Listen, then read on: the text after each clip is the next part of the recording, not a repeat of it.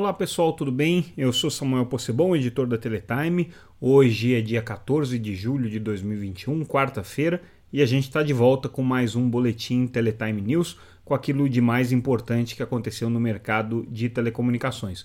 Hoje a gente traz os destaques dessa terça-feira, dia 13, que foram notícia na Teletime. Se vocês ainda não acompanham o site, entrem lá www.teletime.com.br Leiam todas as matérias que a gente vai destacar aqui gratuitamente. Também podem se inscrever para receber a nossa newsletter no seu e-mail e também podem acompanhar o que a gente faz pelas redes sociais, arroba Teletime News. As principais redes aí vocês estão ligados no que acontece de mais importante no mercado de telecomunicações. E a gente começa destacando o primeiro balanço desse segundo trimestre agora, na, vamos começar uma rodada aí de balanços financeiros das empresas e como sempre, é claro, é a primeira a divulgar, claro, tem uma situação é, atípica, porque não é uma empresa listada em bolsa, então é, normalmente os balanços acabam saindo um pouquinho antes. E aí, o destaque do balanço da Claro desse segundo trimestre foi justamente é, o avanço nas receitas né, e, e é, o aumento do lucro. Então a empresa teve um resultado financeiramente muito positivo, foi puxado principalmente pelos serviços móveis, pelo serviço pós-pago, é, mas o que a gente destaca aqui é que houve uma queda nos serviços fixos, sobretudo no serviço de TV por assinatura, que teve uma perda, uma perda significativa, mas também a banda larga fixa.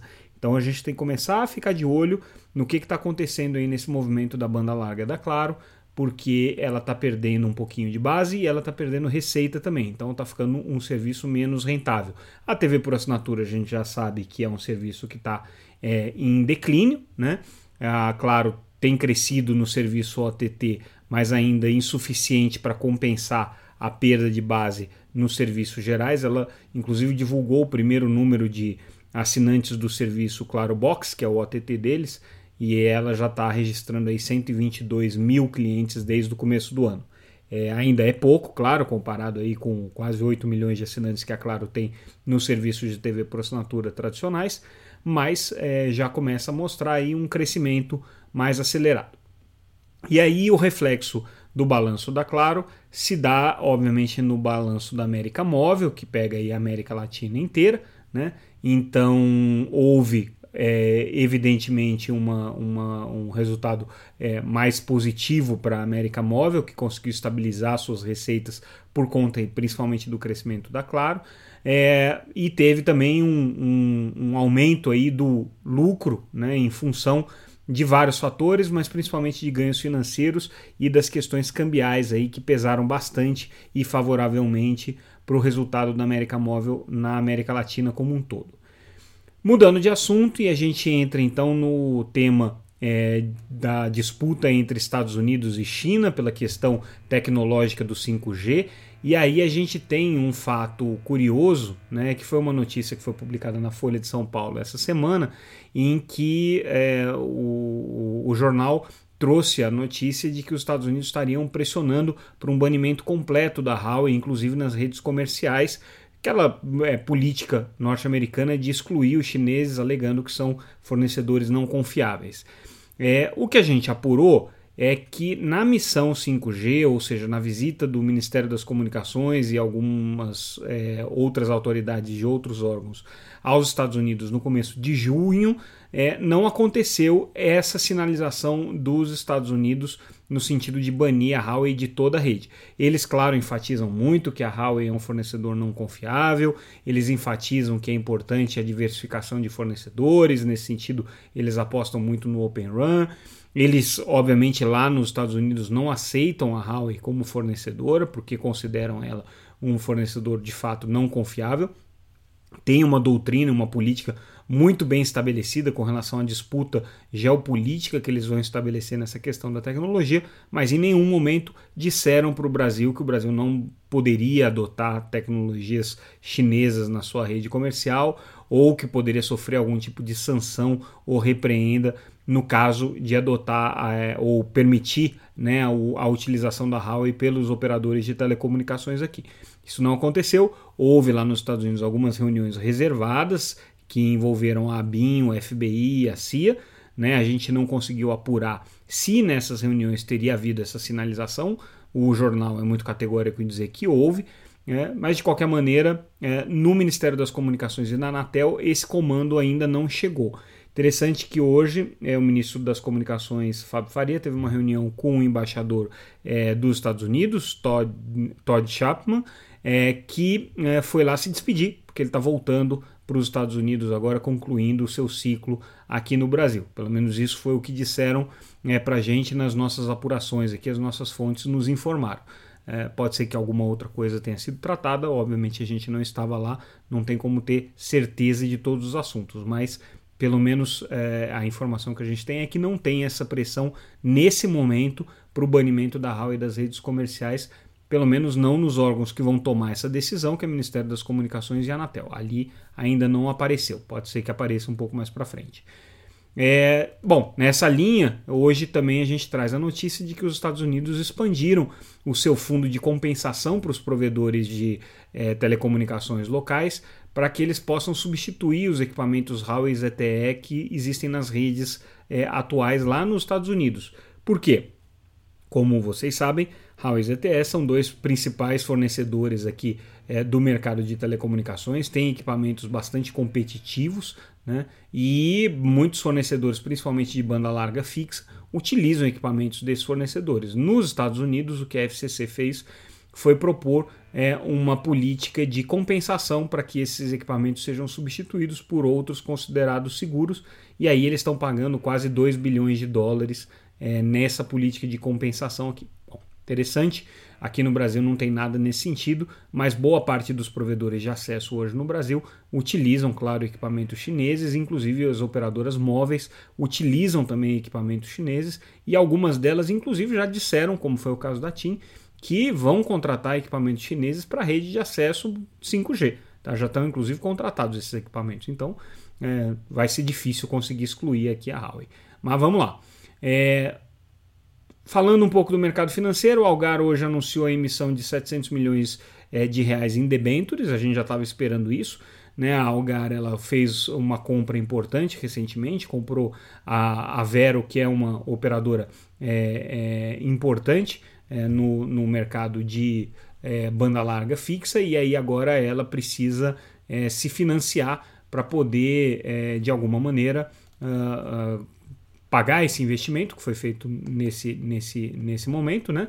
E, obviamente, também fazer os investimentos que vão ser necessários agora para o 5G. Então, a Algar anunciando a emissão aí de 700 milhões de reais em debêntures para poder fazer esse fazer frente a esses compromissos que ela tem é, agora em breve. A gente está vendo vários, perdão, eu falei Vero Telecom, é Vogel Telecom, tá? Eu me confundi aqui.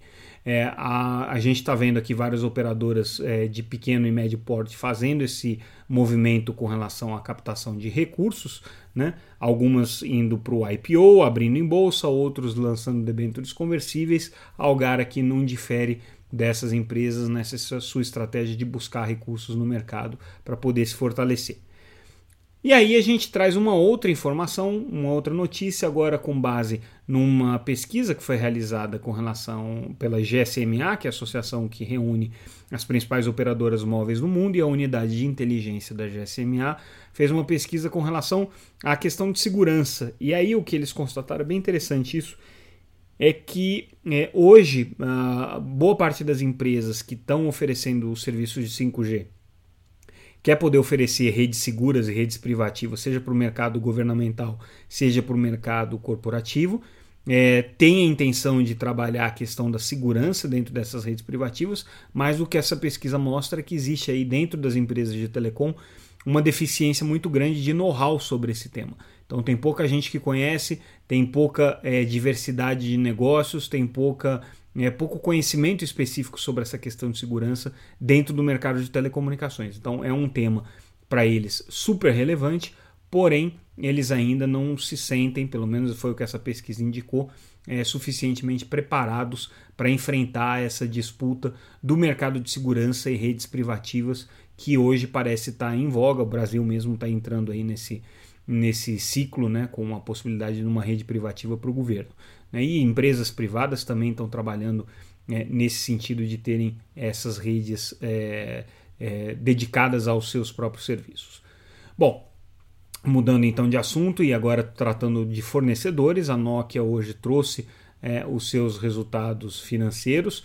É, e a boa notícia para a Nokia, que já vinha aí amargando uma sequência de resultados muito ruins, né, é que parece que ela começou a ter um resultado melhor. Então, é, o primeiro semestre da empresa foi forte, ela conseguiu aí atingir os objetivos e superar esses objetivos, principalmente com o 5G, e agora ela está com metas aí um pouquinho mais agressivas para 2021. Pode indicar que a Nokia está voltando ao jogo aí depois de ter ficado é, praticamente é, lá para trás na briga entre Huawei e Ericsson, que são as duas protagonistas aí no mercado de é, equipamentos de tecnologia de telecomunicações e a, a Nokia agora voltando a recuperar algum terreno. A gente traz outra notícia importante: a MVNO do Uber, a operadora virtual que o Uber tem dedicada principalmente ao mercado de entregas, né, de entregadores, é, agora ampliou a sua cobertura, está chegando ao norte e nordeste. Essa operadora virtual é feita junto com a Surf Telecom, uma empresa que é especializada em operadores virtuais, e o Uber tem essa proposta de nicho que é ter uma rede com zero rating para os seus próprios serviços e os serviços mais importantes aí para os entregadores e também é, com uma oferta de valor interessante para esse mercado. É um jeito deles terem um contato mais próximo aí com a base de prestadores de serviço que atuam não só na, na parte de transporte de passageiros, mas também né, na entrega de, de restaurantes, entrega de produtos, e, enfim, toda essa, essa logística que o Uber hoje proporciona.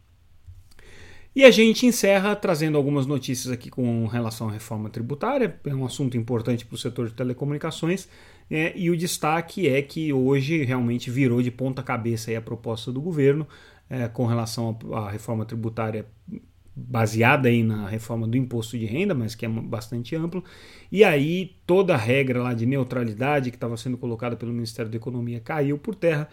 O relator da matéria, que é o deputado Celso Sabino, é, fez uma proposta extremamente agressiva em termos de redução tributária para empresas, é, então isso aí vai criar, claro, cria um rombo fiscal grande, né, que não está sendo coberto agora por essa reforma. Fica aí a expectativa de que com o crescimento econômico esse rombo se cumpra. Aparentemente, o Ministério da Economia está apoiando essa proposta do deputado Sabino. A gente tem que ver ainda quais são os impactos que ela vai ter no setor de telecomunicações aí nos próximos dias. Os termos dessa nova proposta dele devem ser assimilados aí pelo setor e a gente certamente vai comentar por aqui.